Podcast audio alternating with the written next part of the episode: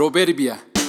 Reflexiones prácticas para una vida funcional. Marzo 10. Administradores fieles. Somos los pensantes de este planeta, por lo tanto, responsables de él. Viendo un programa de televisión que trata sobre ciencia, tecnología y el cosmos, hablaban muy particularmente sobre la idea de vivir en Marte. Debido a que no tiene atmósfera, el presentador del programa le preguntó al científico invitado si creía que en realidad sería viable cambiar el entorno de ese planeta para hacer posible la vida. El invitado afirmó con seguridad que sí sería posible, aunque costaría millones y millones de dólares. Entonces el anfitrión respondió, si algún día será posible eso en Marte, ¿por qué no mejor intentamos cuidar y mejorar esta tierra donde estamos viviendo? Jonás Salk, quien vivió de 1914 a 1995 y fue el descubridor y desarrollador de la primer vacuna segura y efectiva contra la poliomielitis, declaró en una frase célebre, si desaparecieran todos los insectos de la Tierra, en menos de 50 años desaparecería toda la vida.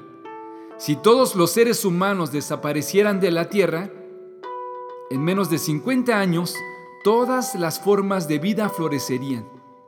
Tal declaración resume la afectación que los seres humanos hemos hecho a la creación. Dios ha puesto a los seres humanos como mayordomos en esta tierra. Se supone que nosotros somos los pensantes en este planeta.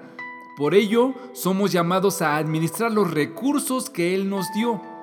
Así que no tenemos ninguna clase de derechos para devastar o eliminar a nuestro antojo.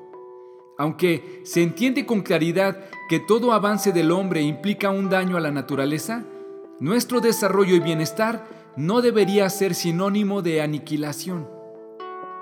Podríamos argumentar que los grandes cambios o perjuicios solo los pueden provocar las empresas o los gobiernos, no nosotros los simples ciudadanos.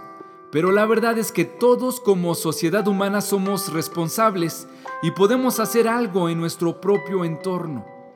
Cosas tan simples como ahorrar agua, no tirando basura, economizando combustibles, reciclando y muchas otras acciones sencillas y cotidianas. La mayoría de las veces no entendemos que con acciones tan simples como estas también honramos a Dios, pues cumplimos así su mandato de ser buenos administradores. Entonces el Señor Dios tomó al hombre y lo puso en el huerto del Edén para que lo cultivara y lo cuidara. Génesis 2.15